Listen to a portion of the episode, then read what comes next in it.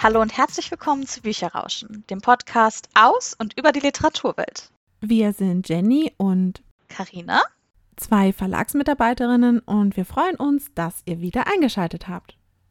Heute sind Jenny und ich das erste Mal getrennt voneinander. Deswegen nehmen wir auch an unterschiedlichen Orten auf. Aber es lebe die Technik. Das haben wir in den letzten Jahren vor allen Dingen auch gesehen, wie toll es ist, sich digital auch zu treffen, dass das so einfach auch möglich ist, damit ihr dann auch keine Pause habt, sondern wir auch weiter jede Woche eine Folge hochladen können. Falls ihr einen kleinen Ton- oder Qualitätsunterschied feststellt, wundert euch also nicht, wir nehmen heute einmal getrennt auf. In unserer 29. Folge haben wir euch mitgenommen auf die Frankfurter Buchmesse und euch auch dort mehrmals gesagt, dass auf der Frankfurter Buchmesse vor allem die Herbstbücher vorgestellt werden, also alles, was in den Verlagen in den letzten Monaten erschienen ist. Wir haben uns deswegen gedacht, warum nicht einmal einen Blick auf diese ganzen Herbstneuerscheinungen werfen und euch vielleicht das ein oder andere Buch einmal vorstellen. Da es aber so viele verschiedene deutschsprachige Verlage gibt, die wir unmöglich alle in einer Podcast-Folge vorstellen können und natürlich noch mehr tolle neue Bücher, haben wir uns überlegt, wir suchen uns einfach jeder vier Verlage heraus und bei jedem Verlag blicken wir einmal in die Vorschau, also das Werbemittel, das die BuchhändlerInnen bekommen und wonach sie dann auch ihre Titelbestellungen machen, wonach sie auch Tische zum Beispiel gestalten und stellen euch dann aus den Verlagsvorschauen jeweils ein Buch vor. Ja, und ihr könnt euch gar nicht vorstellen, wie schwierig auch das war, sich wirklich nur jeweils vier Titel rauszusuchen, weil alleine schon von jedem Verlag wir, glaube ich, vier Titel einfach herausfiltern konnten, weil es so viele tolle Neuerscheinungen gibt. Ihr kennt es vielleicht auch, wenn ihr mal in der Buchhandlung unterwegs seid oder auch mal auf den Messen und euch die Regale anschaut. Da gibt es bestimmt nicht nur ein Buch, was euch gefällt, sondern auch mehrere. Und so ging es natürlich auch Jenny und mir. Aber wir haben uns jetzt schweren Herzens entschieden und wir werden jetzt einfach zu jedem neuen Programm auch wieder eine Folge machen, wo wir uns einfach mal die Vorschauen anschauen und euch ein paar Highlights vorstellen. Bei den nächsten Vorstellungen werden wir es natürlich ähnlich machen, dass wir eben, weil es einfach so eine riesen Auswahl gibt, eben nur ein paar Verlage heraussuchen, dann natürlich andere, als wir euch jetzt im Herbst vorstellen und da eben auch jeweils wieder dann Bücher heraussuchen. Und wir müssen natürlich aber auch dazu sagen, wir haben tatsächlich jetzt auch nur die Information, die in den Vorschauen steht. Wir haben die Bücher selber nicht gelesen, wir haben nicht mehr Informationen, sondern wirklich nur das, was in, letztendlich auch die BuchhändlerInnen zur Hand bekommen. Sie bekommen natürlich teilweise auch noch Besuche von den VertreterInnen, die ihnen dann auch noch mehr Informationen geben, aber die meisten BuchhändlerInnen haben wirklich nur die Vorschau als ihr Hauptmittel, um die Bücher einzukaufen. Genau, also wir haben hier tatsächlich total unbedarft und unvoreingenommen unsere Auswahl getroffen und uns eben aus der schieren Riesenmenge an Titeln und Vorschauen eben acht Bücher rausgesucht. Und den Anfang macht Karina mit einem Buch, das sie besonders spannend fand. Ich muss an dieser Stelle gestehen, bei dem Buch war ich in Anführungsstrichen nicht ganz unvoreingenommen, weil ich das Buch vor allen Dingen wegen dem Autor ausgewählt habe. Und zwar handelt es sich um Sebastian Fitzek, der bestimmt auch vielen ein Begriff ist, und um sein neues Buch Playlist. Es geht um die 15-jährige Feline, die auf dem Weg zur Schule spurlos verschwindet.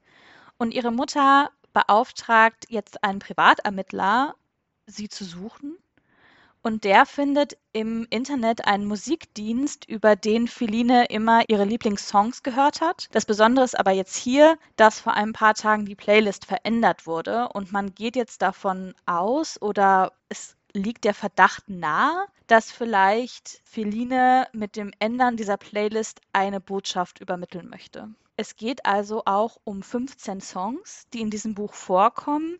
Das Besondere ist auch hier, dass die Songs wirklich auch existieren. Sie wurden nämlich mit dem Buch oder zu dem Buch geschrieben von 15 der bekanntesten Stars der nationalen oder internationalen Musikszene, so sagt es jedenfalls der Verlag. Das heißt, es wird das Buch ein bisschen aufgebrochen und wird noch mal ein bisschen multimedialer. Und als ich mir dann auch die Vorschau angeschaut habe, wird es natürlich ein bisschen auch herausgestellt. Es wird zum Beispiel der Slogan gesagt, Musik ist ihr Leben, 15 Songs entscheiden, wie lange es noch dauert. Aber es wird tatsächlich relativ wenig Informationen zu dem Buch gegeben, was mich so ein bisschen erstaunt hat, weil normalerweise in den Vorschauen gibt es eine Autorenbio und es gibt noch eine kurze Inhaltsangabe des Buches und es werden die Marketingmaßnahmen vorgestellt. Das wird hier gar nicht so groß gemacht. Das Buch hat trotzdem zwei Doppelseiten. Das ist immer ein Zeichen in der Vorschau. Je mehr Platz ein Buch einnimmt, desto wichtiger ist der für den Verlag, beziehungsweise ist halt eher ein Spitzentitel. Das ist zwar hier auch so, aber es wird eigentlich, es ist ein großes Foto von Sebastian Fitzek, es ist das Buch groß platziert und es ist nochmal eine Seite, wo auf die Internetseite zu dem Buch hingewiesen wird. Das heißt, man arbeitet ganz stark mit der Autorenmarke. Man muss das Buch gar nicht so krass in den Vordergrund rücken, sondern man rückt eher den Autor im Vordergrund, weil natürlich Sebastian Fitzek auch schon einen gewissen Namen hat. Und man geht halt hier davon aus, okay, die Marke ist der Autor und nicht das Buch das fand ich halt nochmal ganz spannend und deswegen dachte ich, ich stelle es euch auch nochmal vor. Ich fand das Buch auf jeden Fall auch total spannend, als Karina mir schon im Vorfeld von dieser Aktion auch mit der Playlist und mit den Künstlern erzählt hat, weil ich es einfach auch eine ganz andere Herangehensweise an Bücher oder auch an was man so zu einem Buch noch drumrum machen kann heute. Von einem Thriller zu einem ganz anderen Bereich, Apropos unvoreingenommen, denn nicht ganz unvoreingenommen war ich auch bei der Auswahl meines ersten Buches, das aber weiter weg von einem Thriller gar nicht sein kann, denn es handelt sich um ein Bilderbuch.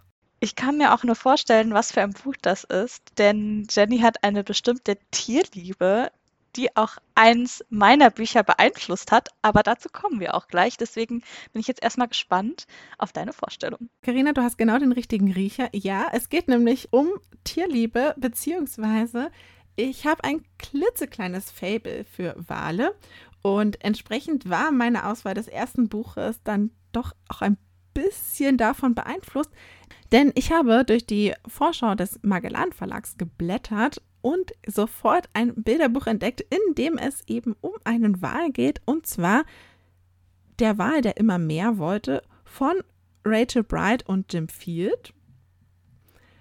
Ich muss dazu sagen, dass ich die Bücher von den beiden auch schon häufiger gesehen habe und immer auch mal wieder drin geblättert habe. Und hinzu kommt, die Übersetzerin Pia Jüngert hatten wir ja auch bei uns im Podcast im Interview, weswegen da einfach ganz viele Faktoren zusammenkamen, weswegen ich mich sofort angesprochen gefühlt habe von dem Buch. Worum geht es? Es geht um einen kleinen Wal, der durchs Meer schwimmt und Schätze anhäuft. Also wenn er etwas sieht, das ihm gefällt, dann möchte er es gerne haben und mitnehmen, aber er merkt, so richtig erfüllt ihn das nicht so wirklich. Und erst als er sich an das Lied seiner Mama erinnert, wird sein Herz offen und weit. Und er merkt, nicht funkelnde Dinge sind es, die seine Sehnsucht stillen, sondern Liebe und Verbundenheit. Das war ein kleiner Auszug aus der Vorschau des Verlags. Ich finde die Illustrationen von Jim Field immer wirklich unglaublich schön. Deswegen bin ich schon super gespannt, wie auch dieses Buch ausgefallen ist. Also das gehört auf jeden Fall auch zu einem der Bücher, die ich mir definitiv jetzt auch dann demnächst besorgen werde um sie mir genauer anzuschauen. Klingt sehr gut. Ich kenne ja auch schon ein bisschen die anderen Bücher von den Autorinnen und ich kann mir vorstellen, dass das genauso toll ist. Ich komme jetzt auch zu einem Jugendbuch ab zwölf Jahren aus dem Tienemann Esslinger Verlag.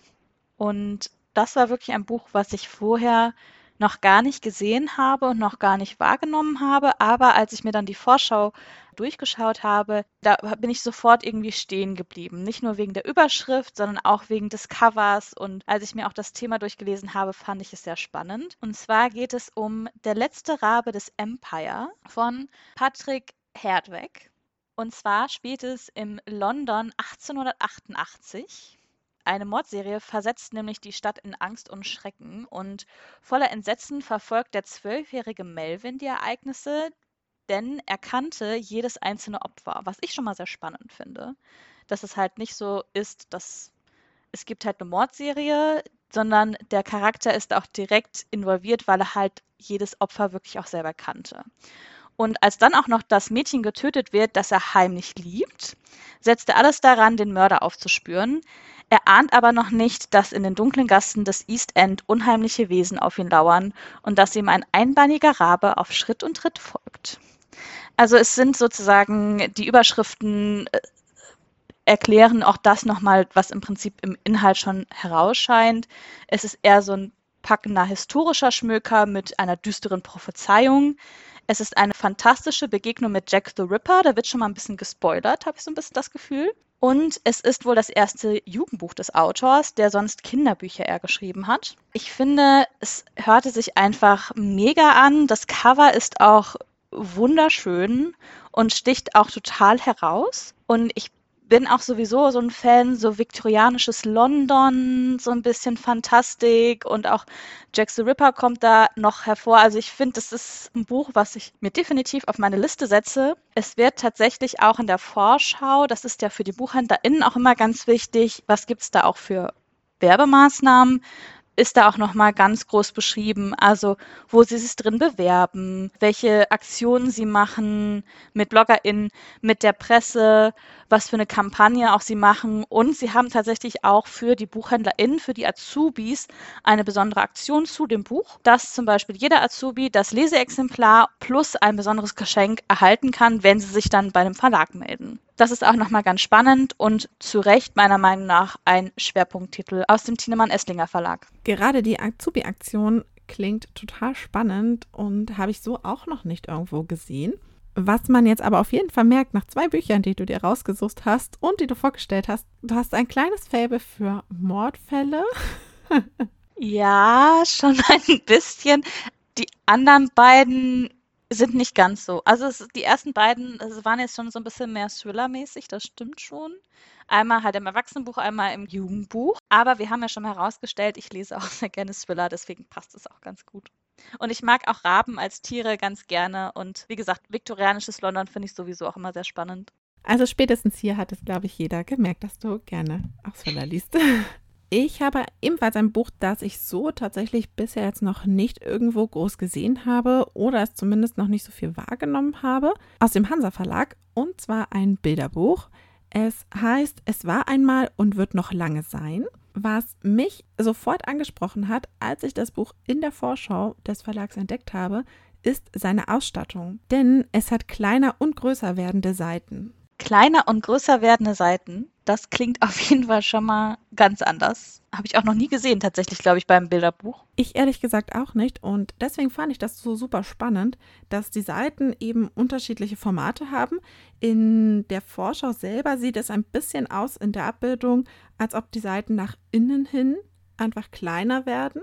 Aber kann ich halt nicht genau sagen, weil eben das ist nur die Darstellung in der Vorschau. Ob es in Wirklichkeit eben dann auch so ist, ist halt dann die Frage. Es geht um Zeit. Und ich habe auch erst überlegt, ob es ein Sachbuch ist, aber es scheint tatsächlich, als ob es eher ein klassisches Bilderbuch ist. Zum Inhalt selber steht tatsächlich in der Vorschau gar nicht so extrem viel. Man kann an sich vor allem entnehmen, dass es sich um verschiedene Darstellungen von Zeit handelt und dass es einfach durch die verschiedenen Jahrzehnte bis hin zu uns geht. Denn im Text wird sowas angeteasert wie es beginnt vor Jahrmillionen, als sich das Land formte und Dinosaurier auf der Erde lebten, bis hin zu was wünschst du dir für die Zukunft? Und deswegen gehe ich davon aus, dass es halt tatsächlich einmal komplett durch die verschiedenen Epochen geht, um am Ende letztendlich dann bei uns zu landen. Da sieht man auch mal, wie unterschiedlich das auch sein kann von Verlag zu Verlag, wie auch die Darstellung in der Vorschau ist und wo man den Schwerpunkt letztendlich auch liegt.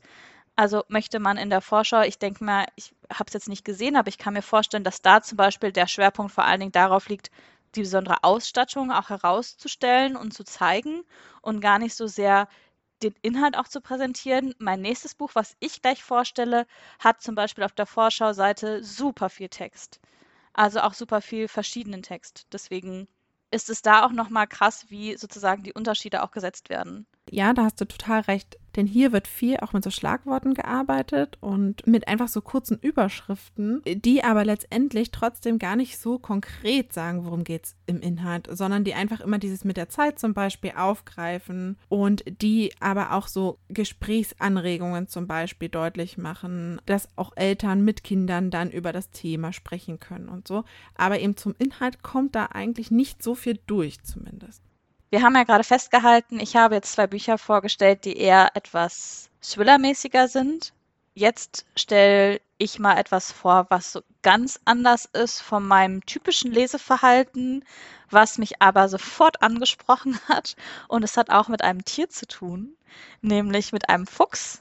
Weil so sehr wie Jenny auf Wale versessen ist, bin ich auf Füchse versessen. Und das Buch heißt Fuchs und ich von Catherine Raven. Ich habe auch gerade festgehalten, ich mag auch Raben ganz gerne, deswegen passt auch Raven total als Autorinnenname. Es hat irgendwie alles, was so zusammengehört. Und das Cover ist auch echt schön. Es ist ein Sachbuch vom S. Fischer Verlag und es geht darum, dass die Biologin Catherine Raven, also auch die Autorin, in der Wildnis von Montana eine kleine Hütte hat mit einem blauen Dach und sie dort eigentlich in kompletter Isolation lebt. Es kommt aber jeden Nachmittag um 16.15 Uhr ein wilder Fuchs auf ihrem Grundstück und sie beginnt irgendwann ihm aus Der kleine Prinz vorzulesen. Und daraus entwickelt sich irgendwie eine ganz außergewöhnliche Freundschaft. Und ich fand einfach, das hörte sich super spannend an, dass erstmal die Autorin auf die Idee kommt, dem Fuchs dann der kleine Prinz vorzulesen, dass der Fuchs auch immer zur selben Zeit auf ihrem Grundstück kommt und was im Prinzip auch da diese Dynamik, die da einfach entsteht. Ich hätte natürlich super gerne einen Fuchs, ich bin ein bisschen neidisch. Aber es hört sich einfach nach einer richtig tollen Geschichte an. Und ich habe ja auch gerade schon gesagt, diese Vorschauseiten sind nochmal ganz anders gestaltet. Also es gibt einen langen Text zum Inhalt, es gibt einen langen Text zur Autorin selbst und es gibt auch hinterher nochmal so ein, zwei Stichpunkte, die nochmal näher etwas erklären. Man sieht auch an der Gestaltung der Vorschauen, ist es eher Kinderbuch, ist es eher Jugendbuch, ist es eher Romantasy, ist es eher Belletristik, ist es eher Sachbuch. Also die Verlage achten auch so ein bisschen darauf, dahingehend auch ihre Vorschau zu gestalten, damit sie es natürlich auch unterscheidet. Aber das Buch ist für mich in der Vorschau von S. Fischer direkt rausgestochen. Und deswegen dachte ich, ich stelle es euch mal vor. Das Witzige ist, meine beiden letzten Bücher, die ich noch rausgesucht habe, sind ebenfalls aus dem Bereich der Belletristik, aber haben tatsächlich auf ihren Vorschauseiten wirklich auch wenig Text. Also bei dem einen kann ich ein bisschen bestätigen, da ist trotzdem ein bisschen mehr, als man es sonst bei so Kinder-Jugendbuchverlagen zum Beispiel sieht. Aber bei dem einen ist zum Beispiel wirklich noch weniger Text geführt und die Vorstellung ist trotzdem sehr, sehr kurz auch ausgefallen. Also vielleicht liegt es auch so ein bisschen daran, einfach worauf der jeweilige Verlag dann einen Schwerpunkt legt, was er gerne auch vermitteln möchte und wie viel Inhalt er schon in den Vorschauen transportieren möchte. Die Erfahrung habe ich tatsächlich auch gemacht, als ich mir die unterschiedlichen Forscher und der Verlage angesehen habe. Ich fand es auch wirklich sehr spannend, sich das mal in dieser Fülle anzusehen, weil man ist dann schon als Verlagsmensch sehr in seinem eigenen Kosmos so ein bisschen. Und man sieht dann doch von den verschiedenen Forschern und Verlagen deutliche Unterschiede, aber auch Gemeinsamkeiten, wie sie teilweise dann ähnlich gestaltet sind oder wie sie auch ganz anders gestaltet sind. Und da ist es natürlich dann auch so, dass halt auch jeder Verlag liegt halt wie ich auch schon mal erwähnt habe, den Schwerpunkt ja auch anders in der Gestaltung. Deswegen kann es auch mal sein, dass mal mehr oder mal weniger Text auch vorkommt. Aber kommen wir gleich mal zum nächsten Buch. Ich habe ja gerade schon gesagt, die nächsten zwei Bücher von mir sind auf jeden Fall auch aus der Belletristik. Das eine ist aus dem Bereich Fantasy und zwar vom Piper Verlag. Es heißt Into Dark Waters und ist von Astrid Scholte. Beim Durchblättern der Vorschau ist es mir vor allem ins Auge gefallen aufgrund des Covers und des Themas. Denn wie der Titel vermuten lässt, geht es um Wasser und zwar um eine Welt, die fast nur noch aus Wasser besteht. Es klingt also schon einmal sehr dystopisch und ich würde einmal kurz den Inhalt einfach vorlesen, wie er in der Forscher steht, denn der ist nämlich kurz und knackig gehalten. Tempest lebt in einer Welt, die fast nur aus Wasser besteht. 500 Jahre zuvor hat die große Flut die Erde beinahe vollständig zerstört. Doch die Ruinen der versunkenen Städte bergen nach wie vor wertvolle Schätze. Als Taucherin riskiert Tempest täglich alles, um ihre tote Schwester Elysea ins Leben zurückzuholen. Für einen hohen Preis ist dies auf der Forschungsinsel Palindromena für 24 Stunden möglich. Und nur Elysea kennt die Wahrheit über den mysteriösen Tod ihrer Eltern. Doch Tempest hat keine Ahnung, in welche Abgründe sie blicken wird.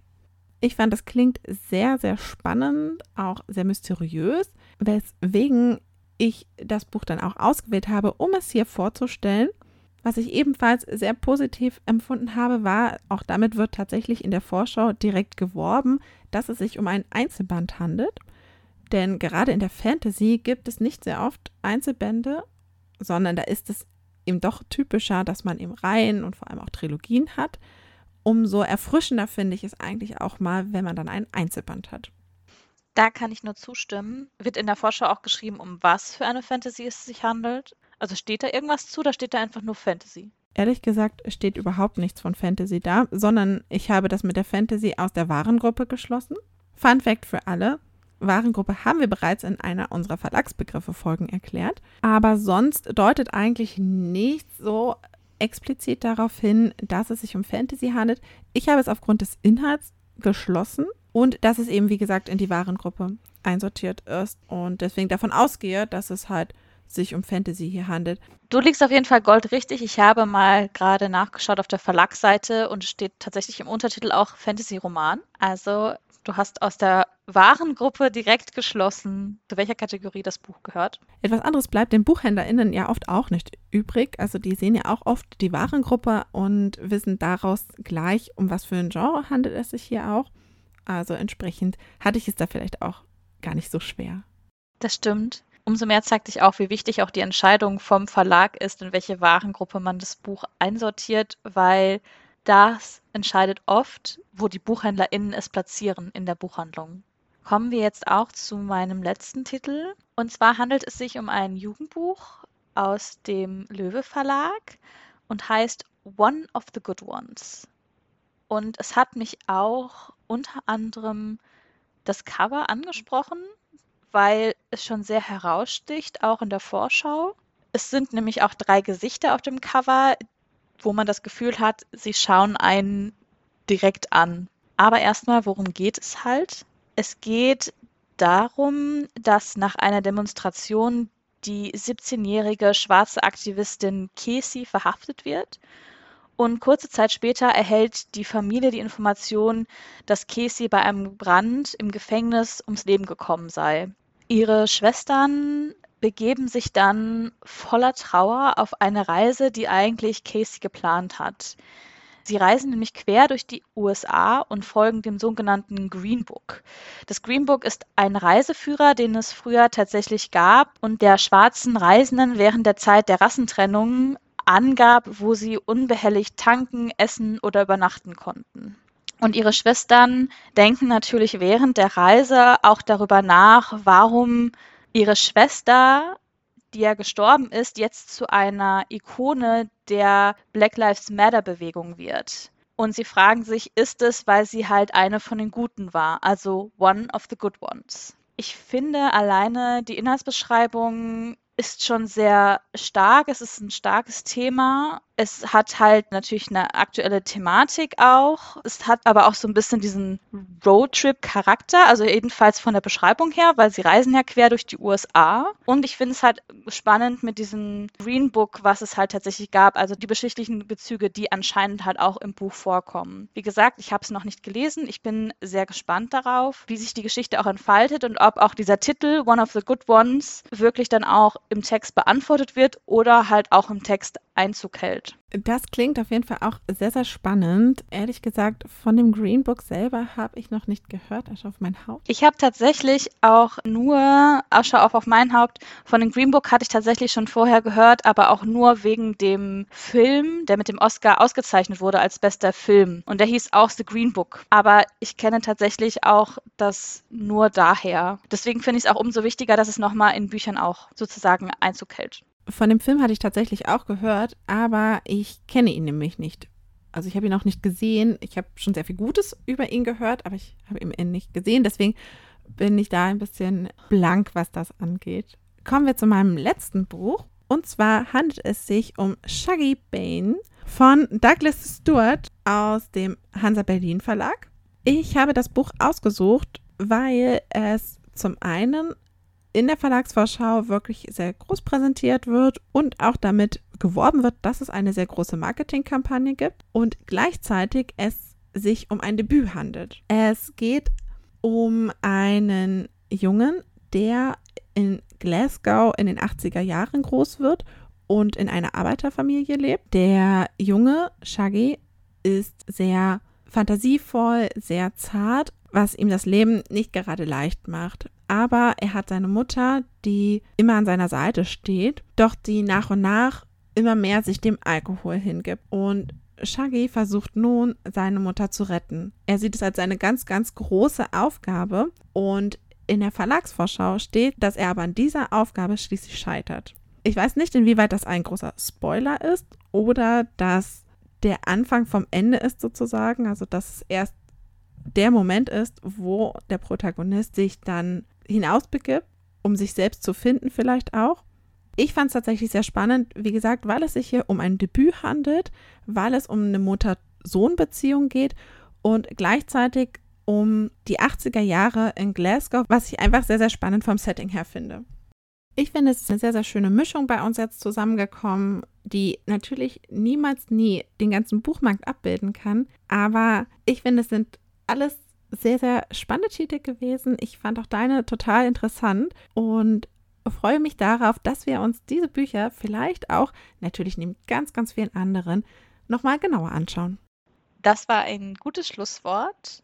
Wenn ihr jetzt noch mehr Buchtipps haben möchtet, dann schaut doch mal auf unserer Instagram-Seite vorbei. Da zeigen wir die Bücher, die wir im Podcast vorstellen, noch einmal genauer. Und es gibt auch noch einige Zusatzinformationen. Also es lohnt sich immer einen Blick auf diese Seite zu werfen und uns auch dort zu folgen. Wenn ihr jetzt aber noch Fragen und Anregungen habt, könnt ihr uns auch jederzeit schreiben an bücherrauschen.web.de mit UE.